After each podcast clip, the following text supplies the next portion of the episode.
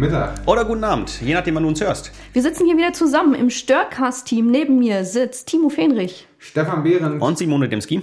Ist das schön mit euch? Absolut. Kaffee schmeckt immer noch. Auch wenn er langsam, also nach der dritten Tasse wird man langsam nervös. Deswegen bin ich schon auf Wasser umgestiegen. Langweiler. sonst nicht mit. Genau, wir hoffen, dass dieser Podcast für dich ein bisschen von beidem ist. Etwas, was dich wach macht, wie ein guter Kaffee oder ein guter Tee oder was immer du brauchst, um morgens aus dem Puschen zu kommen. Und wie Wasser erfrischend in dieser Zeit, in der so viele Nachrichten um uns rum einfach echt ätzend sind und uns eben nicht erfrischen, sondern eher ermüden.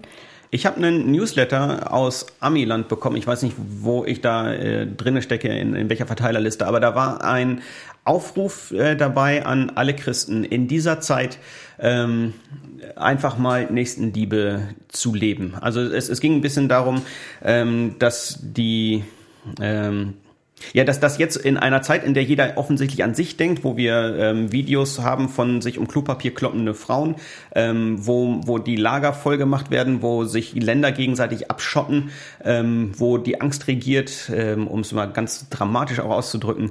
Ähm, in, in dieser Zeit könnte man ähm, was Nettes und was Gutes für seinen Nachbarn tun. Und da, da könnten die Menschen, die ähm, an, an die Liebe Gottes irgendwie angedockt sind und deswegen an, an einer Quelle hängen, die ohne, der die niemals versiegen wird, eine, eine Liebesquelle, die nie versiegen wird, die könnten diese Liebe nehmen und weitergeben und ähm, würden wahrscheinlich in, in, in so einer Zeit extrem auffallen, weil, wie gesagt, alles schottet sich ab, alle haben Angst voreinander, alle gehen sich aus dem Weg, ähm, wollen keinen Kontakt mehr miteinander und da könnten Christen doch ja, der mal die, die, die Chance nutzen und, und ihre Liebe den Leuten zeigen. Ich finde, das ist ein interessanter ähm, und, und durchaus nachdenkenswerter, vielleicht sogar nachahmungswerter Ansatz.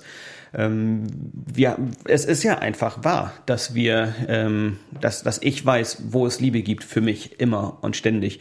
Und ähm, ich, ich kenne jemanden, der hat 100% alles für mich gegeben und Jesus als Vorbild nehmen, ihm nachzuahmen. Was heißt das in, in so einer Zeit? Was heißt das, wenn, ähm, keine Ahnung, wenn man, wenn, wenn die Nachbarn zu Hause sitzen, vorm Fernseher hängen und Angst haben?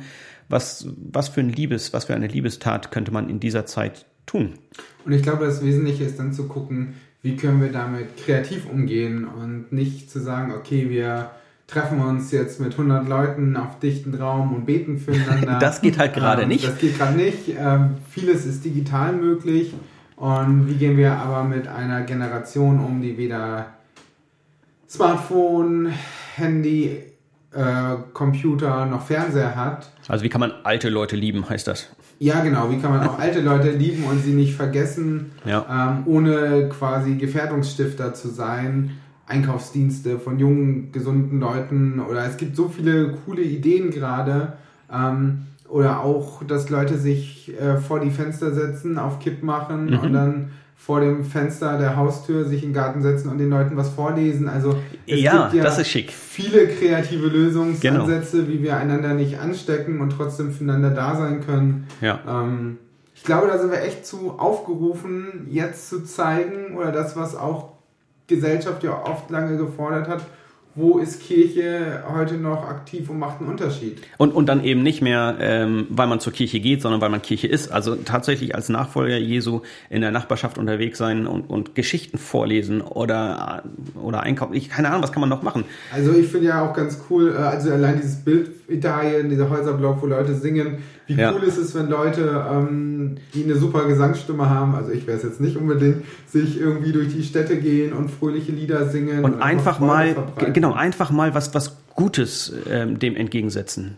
Und immer auch mit der Bedacht, äh, das sinnvoll zu machen und jetzt nicht in so einem super frommen Elan vorzuschießen und Leute zu gefährden, sondern äh, mit dem Verstand, den wir bekommen haben, das mhm. gut abzuwägen. Ich finde die Ideen großartig und ähm, ja, hoffe, dass möglichst viele verrückte kreative Ideen ja ihren Weg ins Leben finden und bin trotzdem gerade so ein bisschen auch in Kampfstimmung mit euch zu diskutieren. Würde da gerne mal was raushauen.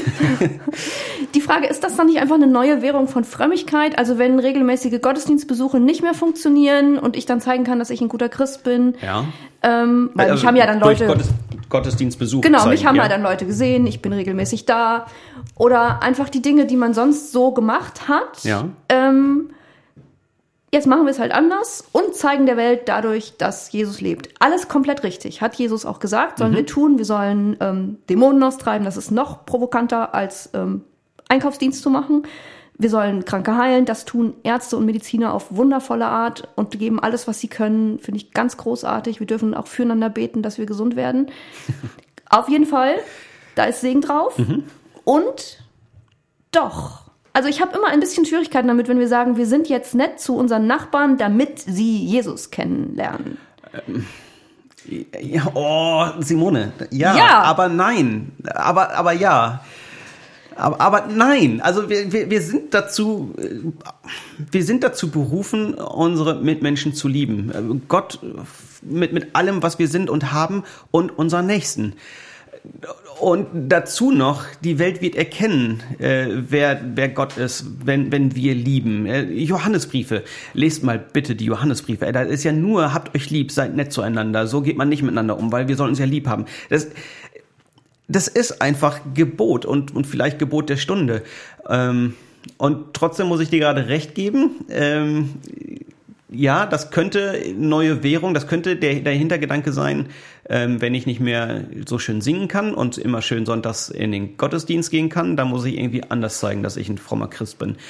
Aber und nein, nein, Simone, ich glaube, also ist das nicht als einfach die, die Zeit eine Chance, ähm, dass das Total. Christsein, aus dem ich gehe sonntags in Gottesdienst und mache das für andere, auf einmal praktisch werden muss? Absolut. Ich meine, Jesus hat zwei Hände. Ich glaube, mit einer hat er, weil er mit Händen und Füßen gepredigt hat, gepredigt und Ja. mit der anderen hat er Leute berührt und ihnen Gutes getan. Das gehört zusammen, auf jeden Fall. Und trotzdem fällt mir auf, dass zum Beispiel bei dem Gleichnis vom jüngsten Gericht, wenn Jesus von Schafen und Böcken redet, Ja. die Leute, die dann auf der einen Seite stehen und die Jesus lobt und sagt, kommt her in Ja. mein Reich, Ja. die sagen Die dann, keine Ahnung. die haben keine Ahnung, was sie Gutes getan haben. Und sie haben es eben nicht getan, um hinterher als gut dazustehen und um Leute zu Jesus zu führen. Ja. das, das bedeutet im Prinzip, ähm, wir müssen raus, rausrufen, tut Gutes und müssen dann das hinterher wieder löschen, weil, ja, also es ist total zwiespältig gerade. Also ich finde es überhaupt nicht zwiespältig, ich finde es einfach super einfach, aber wahrscheinlich, weil ich ein einfach gestrickter Mensch bin. Timo, hau raus. Selbsterkenntnis Ja. ist schon mal, nein, äh, bitte. Nein, genau. Ich denke, es geht ja um die Frage wieder der Herzenshaltung. Ja. Ähm, wenn ich Ach, zu meinem. Nächsten gehe und ihn liebe, nicht weil er mein Nächster ist und ich dazu berufen bin, sondern ich, weil ich ihn als, ähm, wie sagt ein Dozent immer so schön, ähm, äh, Zwecksbekehrungsmensch äh, betrachte. Also ich gehe dahin, weil ich einen Zweck habe, um ihn äh, bekehren zu müssen. Ach, Punkte im Himmel sammeln, ja? Genau. Ja, ja. Ähm, dann weiß ich jetzt schon, dass Jesus wieder so die Hand vor die Stirn haut und sagt so, so meinte ich das nicht, Ja. ähm, sondern wenn ich die Liebe habe, weil Gottes Liebe mich durchflutet, dann gehe ich zu den Menschen und tue ihnen Gutes, aber immer mit der Perspektive, weil ich meinen Nächsten sehe, Mhm. Weil ich durch Christus geliebt bin und nicht ich gehe zu dem Nächsten, damit er quasi Christus annimmt, das was super gut ist und nicht in mein Bekehrungsbüchlein den dritten Strich oder 300. Strich machen darf, Ja. sondern die Frage ist, mache ich es, um mir Gottes Reich zu verdienen oder mache ich es, um Gottes Reich ähm, den Menschen zu bringen? Ja. Ich finde da eben total spannend und hey, ich bin dafür, Gutes zu tun. Ich bin dafür, den Nachbarn zu lieben und sich selbst und den Herrn von ganzem Herzen und mit allem, was man so hat. Auf jeden Fall. Das Spannende ist die Ergebnisoffenheit. Ich darf es tun, Ja. unabhängig davon, ob der andere mir Danke sagt. Ich darf es tun, unabhängig davon, ob der andere darin die Liebe Gottes erkennt oder mir einfach unterstellt, dass ich ihn manipulieren möchte. Ich darf es einfach tun, weil es mein Job ist, es zu tun. Und, auch nicht, weil die drei Leute von Störcast gesagt haben, Ja. tu es Ja. und dann kann ich darüber hinterher twittern oder irgendwas in die Kommentare schreiben, Genau. sondern ich tue es und ich tue es und ich tue es. Punkt. Und wenn man kann ja, also wir haben ja gerade eben in, in der Vorbereitung zu dieser Folge ganz kurz überlegt, gibt es Projekte, auf die man hinweisen könnte, dass man da mitmacht? Und die gibt's im Moment auf jeden Fall noch nicht, weil im Moment gar nicht klar ist, wie das Miteinander morgen aussehen wird und was, was ist erlaubt, wie viel Körperkontakt und, und sonst was. Ähm, Und da, da ist tatsächlich Kreativität gefragt. Also man kann nicht sagen, tue diese gute Tat, ähm, dann bist du ein guter Christ, sondern es geht tatsächlich nur um die Frage, liebst du deinen Nachbarn und wenn du ihn liebst, welche Folgen hat verändert das.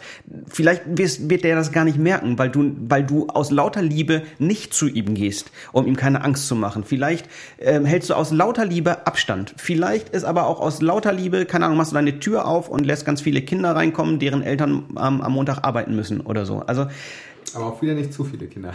Äh, wieder nicht zu viele. Äh, ja, es ist, ja. es ist super spannend. Also wirklich zu fragen, was tut dem anderen wirklich gut? Nicht, welche gute Tat kann ich tun, sondern ja. womit diene ich wirklich dem anderen?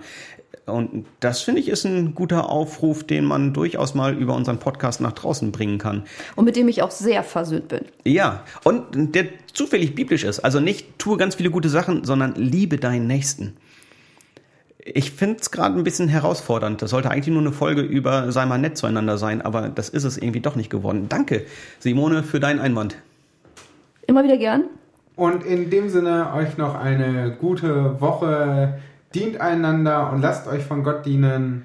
Und, und, und liebt, genau. Überleg mal, was Liebe für dich und deinen Nächsten bedeutet. In diesem Sinne, bleibt gesund und bis dann. Auf Wiederhören.